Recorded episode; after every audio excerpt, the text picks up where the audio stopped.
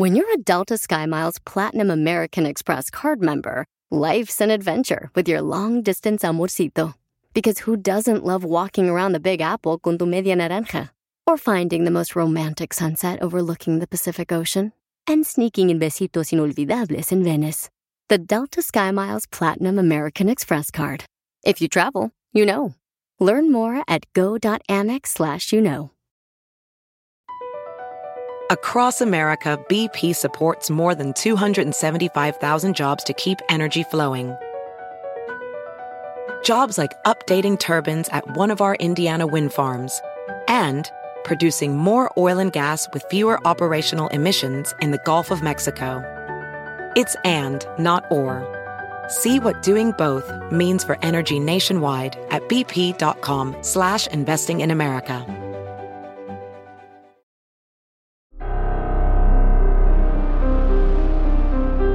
En Código Misterio encontrarás temas relacionados con energías, cuarzos, sanaciones, meditación, ovnis, fantasmas, pirámides, misterios inexplicables, culturas antiguas y continentes desaparecidos. Pero también nos remontaremos al conocimiento de nuestros ancestros para vivir una vida más sencilla pero plena. Bienvenidos.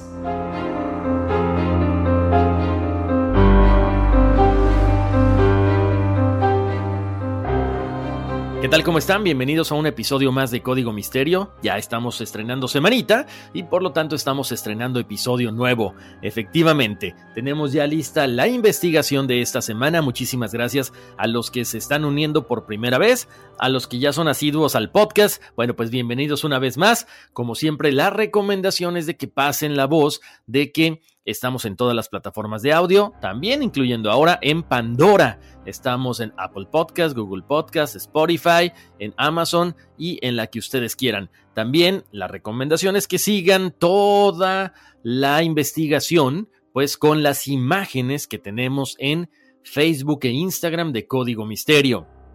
También los quiero invitar a que escuchen todo lo que es la plataforma de bienestar de todosporelnes.com o en inglés All for Ness. También ahí está la página de internet para que chequen algunas cosas que siempre ponemos muy interesantes en la página personal de un servidor horacioontiveros.com. El día de hoy vamos a platicar acerca del misterio de la base secreta rusa Kapustin Yar para muchos investigadores se considera como el Roswell ruso, que encierra secretos de supuestos contactos con ovnis y además también en este lugar, pues es básicamente como un área 51, donde tiene su base militar secreta el ejército ruso.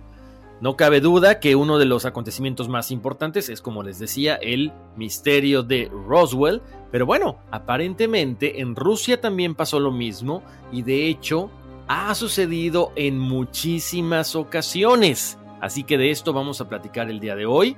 Además, una teoría muy loca que tiene que ver precisamente con la relación entre Rusia y Estados Unidos, eh, la base secreta de Kapustin Yar y el accidente de Roswell. Así que quédese conmigo porque vamos a platicar cosas bien interesantes, teorías que al momento yo no había escuchado, de hecho. Así que los invito a que se queden, los invito a que descarguen el podcast y lo escuchen mientras van manejando, mientras están trabajando, mientras están con la familia o con los amigos. Les cuento, eh, bueno, Rusia, por supuesto, siendo un país tan grande, ha sido objeto de grandes avistamientos durante muchos años, que se remontan no solamente al último siglo, sino a miles de años atrás. El investigador ruso Paul Stonehill, coautor con Philip Mantle de UFO URSS, descubrió cómo alrededor del año 950 después de Cristo, Ahmed ibn Fadlan, un cronista árabe, fue enviado por el califa de Bagdad para participar en la diplomacia con el rey de los búlgaros. Esto fue en la región rusa del Volga. Fadlan describió cómo él y sus compañeros de viaje fueron testigos de batallas aéreas entre cosas que se movían a través de las nubes.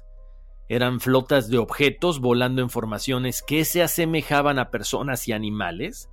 Estas naves o estas cosas, como mencionan, se enfrentaron entre sí, fusionándose y separándose durante un largo periodo de tiempo. Paul Stonehill lo describió como algo sacado de una película.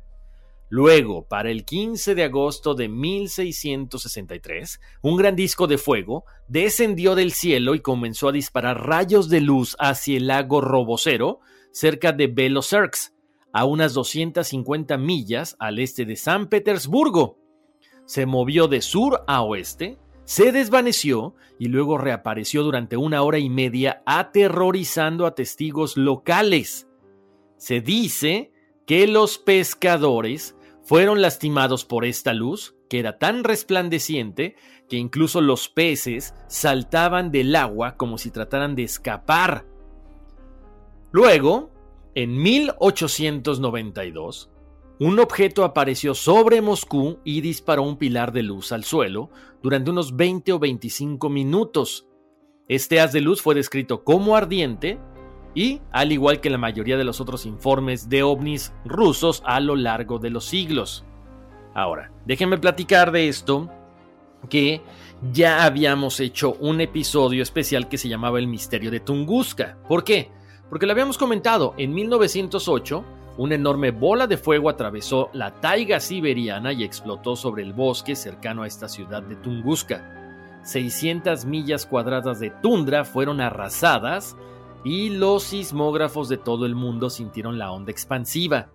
En un principio, como les comentaba en esa ocasión, se pensó que era un meteorito que había caído a la Tierra, y cuando 20 años después llegaron las primeras expediciones, que esperaban encontrar un cráter, se llevaron la sorpresa de que no había cráter. Sí había devastación, los árboles estaban puestos como si fuera una enorme franja circular desde el centro de la explosión, y por el patrón de destrucción pronto se hizo evidente que el objeto había explotado muy por encima del suelo, al igual que las bombas atómicas lanzadas sobre Japón en 1945, pero mucho más poderosas en términos de magnitud.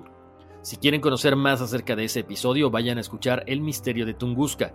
Esto que les digo, que estoy tocando este tema, es muy importante porque más adelante lo volveremos a tocar porque sale a colación, porque aparentemente dicen que sí se encontraron rastros de ovnis, como igual les dije en ese episodio. El accidente de 1948 y otros incidentes de naves espaciales que habían sido llevadas al hangar de Sidkur se hizo evidente para las agencias de inteligencia americanas que necesitaban saber qué estaba pasando en Rusia. Sus espías les informaron que la Unión Soviética estaba construyendo enormes cohetes que no solo podían transportar grandes cargas nucleares, sino que también podían llegar al espacio. De hecho, su progreso se volvió tan rápido que los soviéticos se adelantaron a sus propios horarios en términos de avance. O sea, fueron avanzando a pasos agigantados. En el momento en que los aviones espía estadounidenses U-2 fotografiaron el complejo de Kapustin Yar, había al menos cuatro sitios de lanzamiento balístico, 14 plataformas de lanzamiento, una instalación de rastreo de radar altamente sofisticada, tres pistas largas y numerosas áreas no identificadas. Había extraños patrones geométricos en el suelo, y muchos investigadores de ovnis creen que estos diseños son para atraer ovnis y siguen el patrón de monumentos antiguos y glifos ancestrales como los famosos crop circles. Chequen la ilustración que está en Código Misterio en Facebook e Instagram porque bueno, aparentemente esta base es un imán para todas estas naves interestelares. Luego, lo que el avión de reconocimiento, por supuesto, no pudo revelar es que abajo de todo este hangar, abajo de toda esta base, había una instalación subterránea. Las descripciones dadas por el ufólogo ruso Anton Anfalov de la base son las siguientes. Un cuarto de milla por debajo de la superficie. Fueron conducidos por pasillos y túneles oscuros y húmedos con numerosas cámaras que contenían varios tipos de naves extraterrestres en varias etapas de desmontaje. Había áreas donde se llevarían a cabo autopsias de extraterrestres y otras secciones donde tal vez se estaban reconstruyendo motores. Finalmente, estaban los hangares que misteriosamente no tenían aviones, sino objetos grandes con forma de cigarro o cilíndricos. Los avances en Kapustin Yar permitieron a los soviéticos adelantarse a Estados Unidos en la carrera espacial. Para 1957 el Sputnik I fue puesto en órbita con éxito. Un mes después, la famosa perra llamada Laika se convirtió en el primer animal en el espacio. Para 1961, Yuri Gagarin se convirtió en el primer hombre en orbitar la Tierra. En 1963, Valentina Tereshkova se convirtió en la primera mujer en viajar al espacio. Para 1965, Alexei Leonov se convirtió en el primer hombre en caminar en el espacio. Los cosmonautas de Rusia también realizaron el primer encuentro y acoplamiento en el espacio. Uno de los ufólogos más conocidos de Rusia, que es Vladimir Ashasha, hizo un recorrido por toda la base de Kapustin Yar, donde afirmó que se estrelló un ovni. Usando radiestesia con varillas de cobre, encontró un área elíptica donde afirmó que una nave alienígena había caído a la Tierra en 1961. Dijo que los animales evitaban el área, que el ganado no pastaba allí y que energías extrañas afectaban el pulso y la respiración.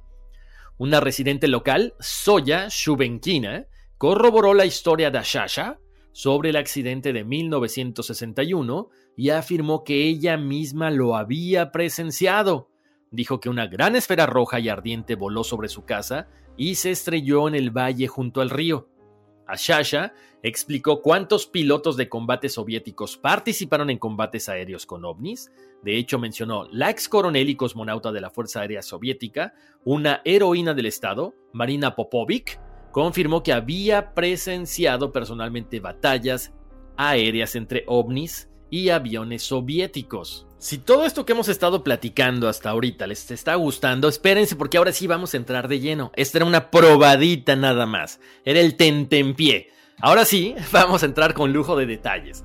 Les cuento, una vez finalizada la Segunda Guerra Mundial, la URSS, como se llamaba en ese entonces, decidió aprovechar los conocimientos científicos desarrollados por la Alemania nazi. O sea, no solamente Estados Unidos se trajo a ciertos científicos, también Rusia se llevó su parte, parte de su infraestructura y a sus principales intelectuales con el fin de apropiarse de la tecnología que los alemanes poseían.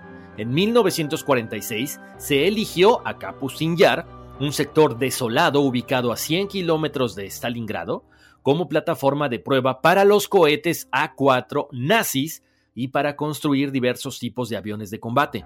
El sitio posee alrededor de 2.600 kilómetros cuadrados y gran parte de sus instalaciones se encuentra bajo tierra.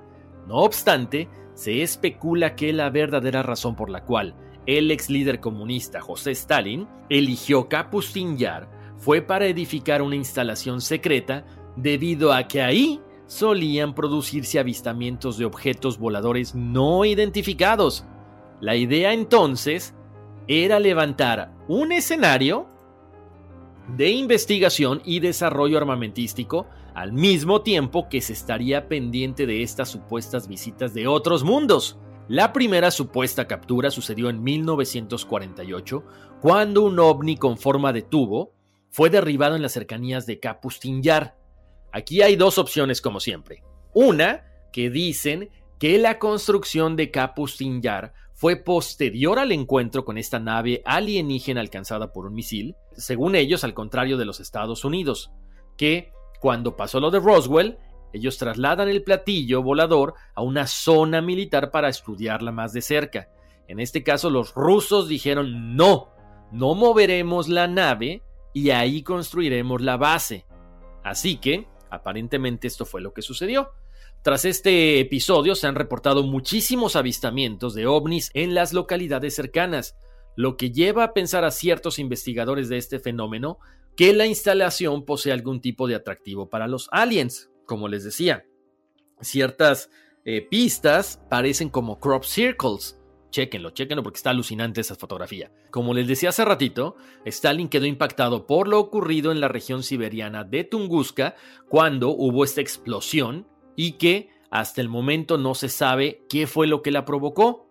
Ahorita vamos a investigar un poquito más. Según estudios posteriores, en aquel incidente una bola de fuego calentó el aire sobre Tunguska, con una potencia equivalente a mil bombas atómicas, derribó 80 millones de árboles en un área de 25 kilómetros alrededor. El mismo Stalin parecía convencido de que el evento estaba relacionado con algún tipo de arma. No sabemos si conocía precisamente el rayo de la muerte que había creado Nikola Tesla, pero él estaba casi seguro de que esta arma posiblemente se trataba de un arma extraterrestre y le encomendó a Sergei Korolev, el padre de los cohetes soviéticos, la tarea de encontrar respuestas.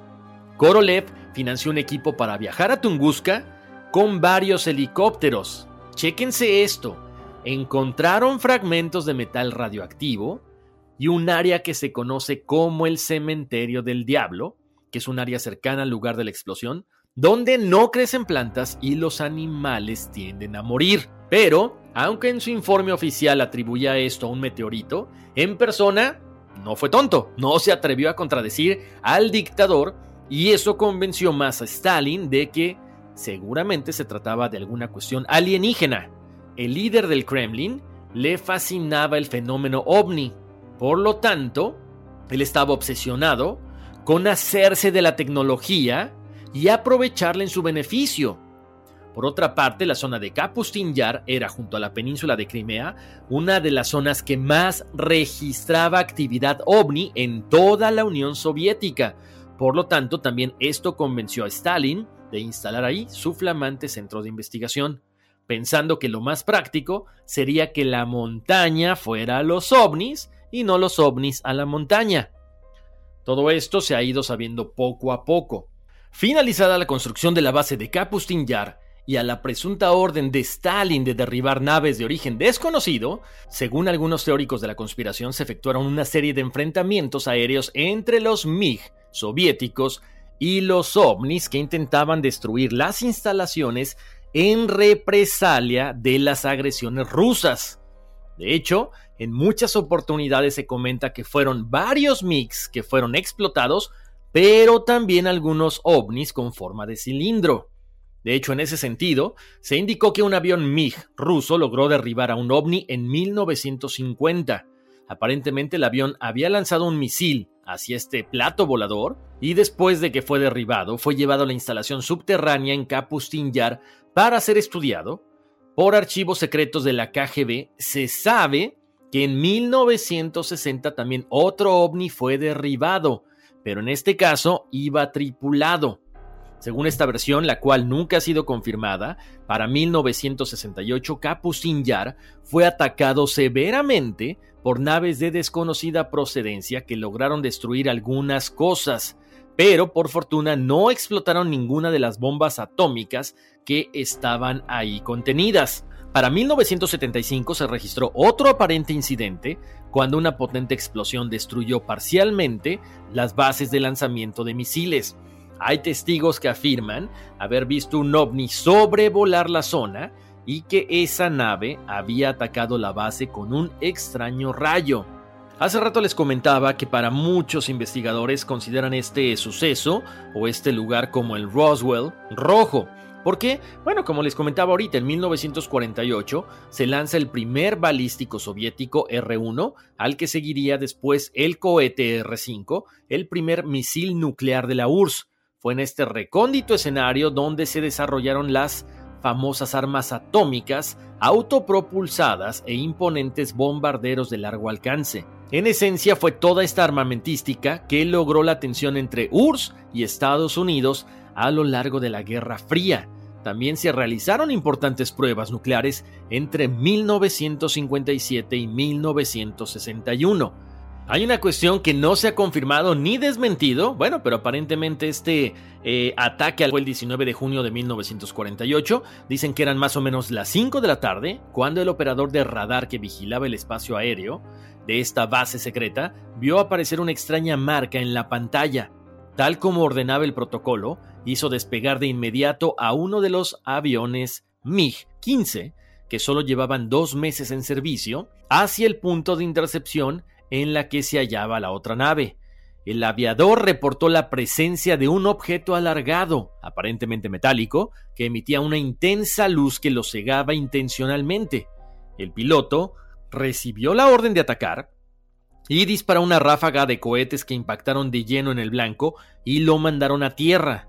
Pero antes, sin embargo, el objeto desconocido tuvo tiempo de emitir una extraña radiación electromagnética que paralizó el motor del MiG y obligó al aviador a un aterrizaje de emergencia. Apenas se confirmó del derribo del ovni, los equipos de recuperación se pusieron inmediatamente en marcha. Recogieron los restos y además se encontraron tres cuerpos. Dos de ellos ya estaban muertos. Los pilotos soviéticos intentaron mantener vivo al tercero, pero desgraciadamente falleció.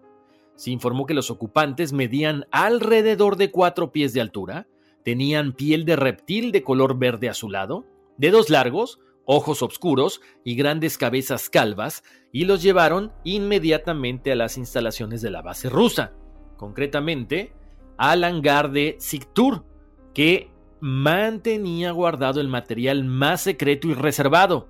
Para muchos escépticos, obviamente, este derribamiento de la nave aparentemente era un avión espía, pero los que son fanáticos de las teorías conspiranoicas dicen que no, que sí se trataba de una nave extraterrestre, porque posteriormente hubo algunos incidentes de los que les comentaba. O sea, hubo más encuentros de este tipo y además la base había sido atacada por naves alienígenas. Continuando con esto, el 3 de junio de 1960, dos naves extraterrestres supuestamente se estrellaron en esta base.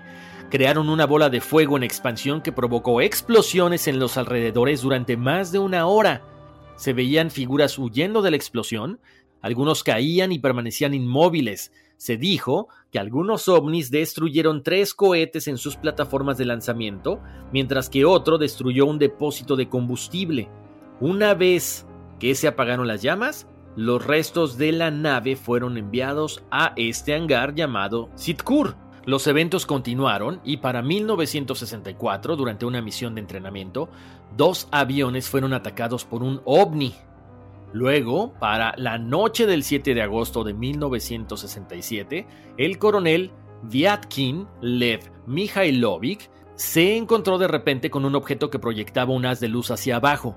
Trató de alejar su avión MiG del rayo, pero el ala izquierda lo tocó y luchó mucho tiempo por recuperar el control.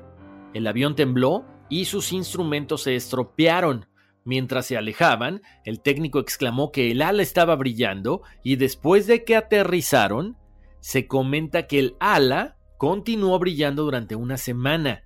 Para 1980, el coronel Popovic encontró varios objetos no identificados mientras se encontraba en una misión de alto secreto. Dijo que eran tres luces con forma de bola de fuego y observó cómo se alejaban rápidamente. Una vez más, en 1968, sonó la alarma Scramble ante la aparición de extrañas naves que sobrevolaban esta instalación y fueron repelidas por los MiG. El incidente más grave ocurrió la noche del 28 al 29 de julio de 1989, cuando tres objetos voladores desconocidos iluminaron con un extraño rayo el lugar de lanzamiento de misiles y destruyeron parcialmente este sitio. Los objetos tenían forma de disco, medían entre 2 y 5 metros de diámetro y presentaban una media esfera en la parte de arriba que se iluminaba. En ese momento se hizo despegar un avión de caza, pilotado por el primer teniente Klimenko, pero los ovnis no permitieron que la aeronave se acercara a ellos. La KGB abrió una investigación y elaboró un informe que incluyó testimonios y croquis pormenorizados realizados por dos oficiales un cabo y cuatro soldados que se vieron involucrados como testigos. Un informe que está disponible en la red gracias a que un coronel retirado, Boris Sokolov, vendió al periodista de ABC News, George Knapp, ahí había una serie de documentos clasificados sobre incidentes ovni ocurridos en la URSS entre 1978 y 1988. Algunas filtraciones afirman que dentro del hangar Sikur se conservan cinco naves extraterrestres, de las cuales tres serían discos, otra en forma de cigarro cilíndrico y otra como en forma de delfín. La cosmonauta Marina Popovic aseguró haberlas visto y de las cuales se recuperaron cuerpos. Esto lo explicó y dijo que había habido varias colisiones en Novosibirsk, en Tallinn, en Tunguska, en Dalnogorsk y Orzonikidze.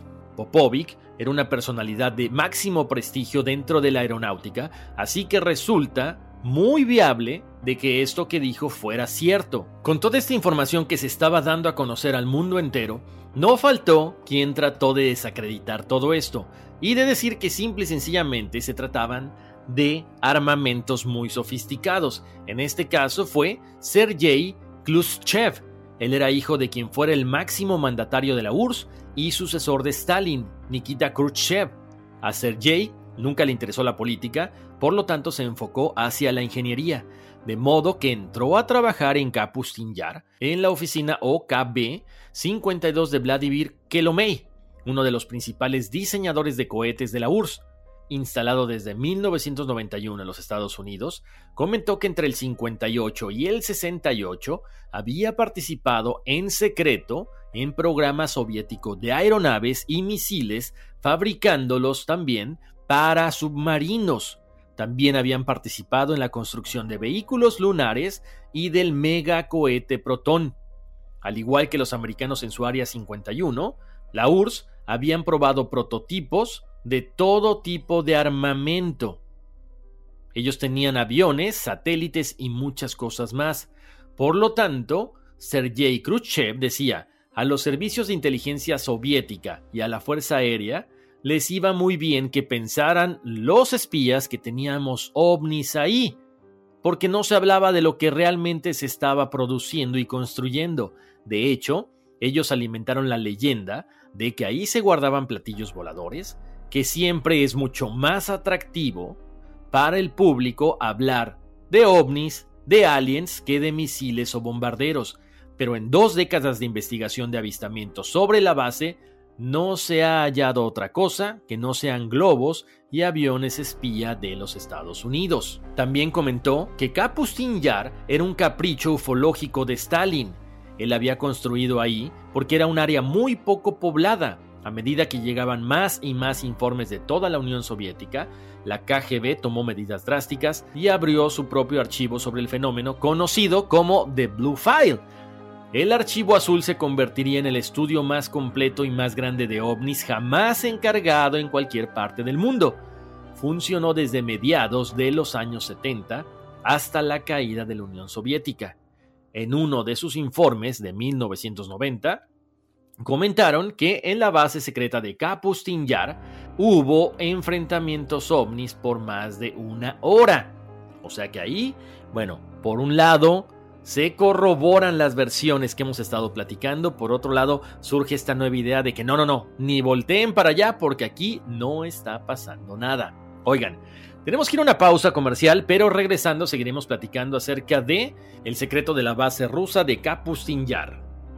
El suspenso está tomando a los mexicanos. Una ola de confusión y desconcierto está dejando la radionovela Intriga Fatal, directamente desde Revolver Podcast y tu plataforma favorita. No te quedes fuera y escúchala ya. Estamos de vuelta aquí en Código Misterio, le saluda Horacio Ontiveros y hemos platicado acerca del secreto de la base rusa Kapustin Yar, que viene siendo como el Roswell de Rusia, estas naves, estos aliens, pero ahí no termina todo. Déjenme decirles que en uno de los últimos libros de la periodista de investigación Amy Jacobsen, que se llama Área 51, ella sugiere que los soviéticos provocaron el incidente ovni de Roswell en el 47 porque enviaron discos voladores a Nuevo México con aviadores del tamaño de niños a bordo como advertencia de que podían provocar pánico ovni si ellos querían. Esta revelación de Jacobsen se basa en un relato de una fuente anónima. Esta fuente dijo que era ingeniero de la compañía EG&G en el área 51, el sitio de investigación militar secreto en Nevada, y le dijo a Jacobsen que estudió los restos del accidente de Roswell en 1951, junto con otros cuatro ingenieros de EG&G. Aquí importante mencionar, no hay documentos que confirmen esto, ¿ok? Porque, como dice Jacobsen, esto fue uno de los secretos más guardados de la Guerra Fría. A pesar de esa falta de confirmación, ella respalda el relato de su fuente. Dice que no tenía nada que ganar y mucho que perder al decírselo. Me dijo, es una cuestión de conciencia para mí. La fuente de Jacobsen contó lo que vio así como lo que le dijeron y lo que supuso con base a esta información. Este es el escenario presentado en el Área 51, una historia sin censura de la base militar ultrasecreta de los Estados Unidos. indicó la fuente. Y esto fue lo que mencionó. Después de la Segunda Guerra Mundial, los soviéticos capitalizaron el trabajo realizado por un grupo de ingenieros alemanes nazis encabezados por dos hermanos, Walter y Raymond Horten, en aviones furtivos de ala voladora. Desarrollaron máquinas voladoras en forma de disco que podían evadir esporádicamente la detección del radar el ejército de Estados Unidos perfeccionó dicha tecnología en el Área 51 durante las décadas siguientes para producir aviones como el avión de ataque F-117. Los líderes soviéticos estaban asustados por el uso de la bomba atómica por parte del ejército americano para llevar la guerra a un final rápido. Estaban a un par de años de desarrollar sus propias armas atómicas, basadas en secretos robados del esfuerzo de la bomba americana el incidente de Roswell tenía como objetivo advertir a la administración Truman que los soviéticos podían crear un engaño ovni, provocando temores similares a los que fueron provocados inadvertidamente por la emisión de radio ficticia de la Guerra de los Mundos en 1938. La fuente de Jacobsen cree que los soviéticos enviaron aviones no tripulados en forma de disco volador desde una nave nodriza que volaba cerca de Alaska. Las señales de radar intermitentes fueron captadas por los americanos, pero los discos, sin embargo, pudieron ingresar al espacio aéreo americano y descender cerca de Roswell, Nuevo México. ¿Quiénes iban a bordo de estas naves? Ahí les va, agárrense. Aparentemente eran aviadores del tamaño de niños. Eran seres humanos, por supuesto, aparentemente de unos 13 años, que pudieron haber sido alterados quirúrgicamente o biológicamente para agrandar sus cabezas y ojos.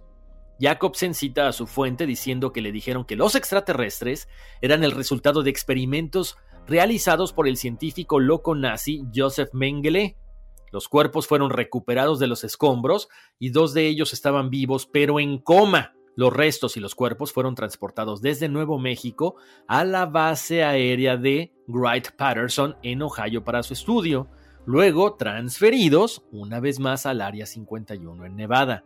Aquí es donde la fuente de Jacobsen los vio en ese año, en 1951. Ella cita a la fuente diciendo que vio escritura rusa estampada en un anillo que rodeaba el interior del avión y que vio los cuerpos del tamaño de niños en un sistema de soporte vital. Cuando Jacobsen preguntó por qué el presidente Truman no informó todo esto en 1947, dijo que la fuente respondió, porque estábamos haciendo lo mismo. Ella señala en el libro que la Comisión de Energía Atómica y el Departamento de Defensa llevaron a cabo experimentos en humanos sobre los efectos de la radiación y sugirió que los cientos de experimentos revelados en 1995 eran solamente la punta del iceberg. Creo que mucho de lo que hizo la Comisión de Energía Atómica fue imprudente y peligroso. Esta última explicación va en contra de los escenarios presentados por el gobierno federal. Primero, que los restos de Roswell provinieron de un globo meteorológico, y luego que eran escombros de un maniquí de prueba de choque, así como un experimento a bordo de un globo para monitorear explosiones nucleares. También va en contra de las afirmaciones de larga data de los activistas ovni de que el accidente en realidad representó una visita de los extraterrestres. Con este relato, por supuesto, ahí digamos que estamos desmitificando aparentemente la visita de los extraterrestres. Entonces, ¿qué pasa con los escépticos de los ovnis? Ok, dicen, bueno, quizá pudiera ser algo muy cierto lo que está comentando esta fuente de Jacobsen y que ella puso en este libro. Pero hay un giro por ahí medio extraño. Clifford Cleet, de Mutual UFO Network, le dijo al Santa Fe New Mexican que el vínculo con la tecnología aeroespacial alemana era demasiado ligera para poder creerlo. Después de investigar la afirmación, encontró poca verdad en esta teoría y comentó, es una exageración, una de mis preocupaciones es que si querían crear pánico, ¿por qué lo hicieron en Nuevo México y no en Nueva York, donde hay más personas que entran en pánico? Yo sugeriría que es una teoría de la conspiración y solamente es para vender libros. Por otro lado, Peter Davenport del National UFO Reporting Center dijo también que él se muestra escéptico con este relato de Jacobsen porque muchísima gente ha estudiado este caso de Roswell durante décadas. Hay oficiales militares que estuvieron involucrados, hay testigos presenciales, por lo tanto duda que esto sea real. Por otro lado, el investigador Carl Korf, que apuntó a las afirmaciones extraterrestres en su libro de 1997 Roswell UFO Crash, dijo que tampoco estaba muy de acuerdo con la historia de Jacobsen en su libro Área 51. Dijo, hay muchas teorías, pero de las cuales esta es aparentemente la más loca. Con esto que nos dice Jacobsen en su libro Área 51, bueno, pues nos queda la duda, ¿no? Entonces, ¿todo esto fue armado? En verdad, eh, todo fue un montaje, todo fue planeado por la URSS para poder intimidar a Estados Unidos. Me encantaría que me dijeran qué es lo que piensan ustedes. Oigan, y una vez más, como les decía hace ratito, a raíz de todos estos enfrentamientos, de todo lo que sucedió en la base secreta de Kapustin Yar, Rusia se ha convertido en un centro muy importante de avistamientos ovni. De hecho, lo hemos visto, ¿no? Sobre el Kremlin apareció esta, esta figura triangular hace algunos años, cuando se estaban tomando decisiones importantes que eran de repercusión internacional. Como siempre, muchísimas gracias por acompañarme en esta aventura de El secreto de la base rusa de Kapustin Yar, o como le conocen en muchos lados, el Roswell ruso. Déjenme sus comentarios en las redes sociales. Eh, como siempre también en las aplicaciones donde me puedan calificar, les agradecería muchísimo que me calificaran, que me pusieran cinco estrellitas. En la página de Facebook de Código Misterio, ahí también ustedes pueden poner la calificación y qué les gusta de el podcast. Entonces se los encargo, pasen la voz, estamos en todas las plataformas, Pandora, Apple Podcast, Google Podcast, Spotify y por supuesto en las redes sociales como Código Misterio, Facebook e Instagram. Y si tienen alguna duda, alguna recomendación, me pueden escribir a contacto arroba códigomisterio.com. Les mando un abrazo muy grande, gracias por estarme acompañando y vámonos, que aquí espantan. I'm Chris Hahn, the Aggressive Progressive. Check out a new episode of the Aggressive Progressive podcast every Tuesday. You know, the election is heating up just as the year is winding down. Stick with me. I'll tell you the truth as I see it. Download the Aggressive Progressive on Pandora or wherever you get your podcasts.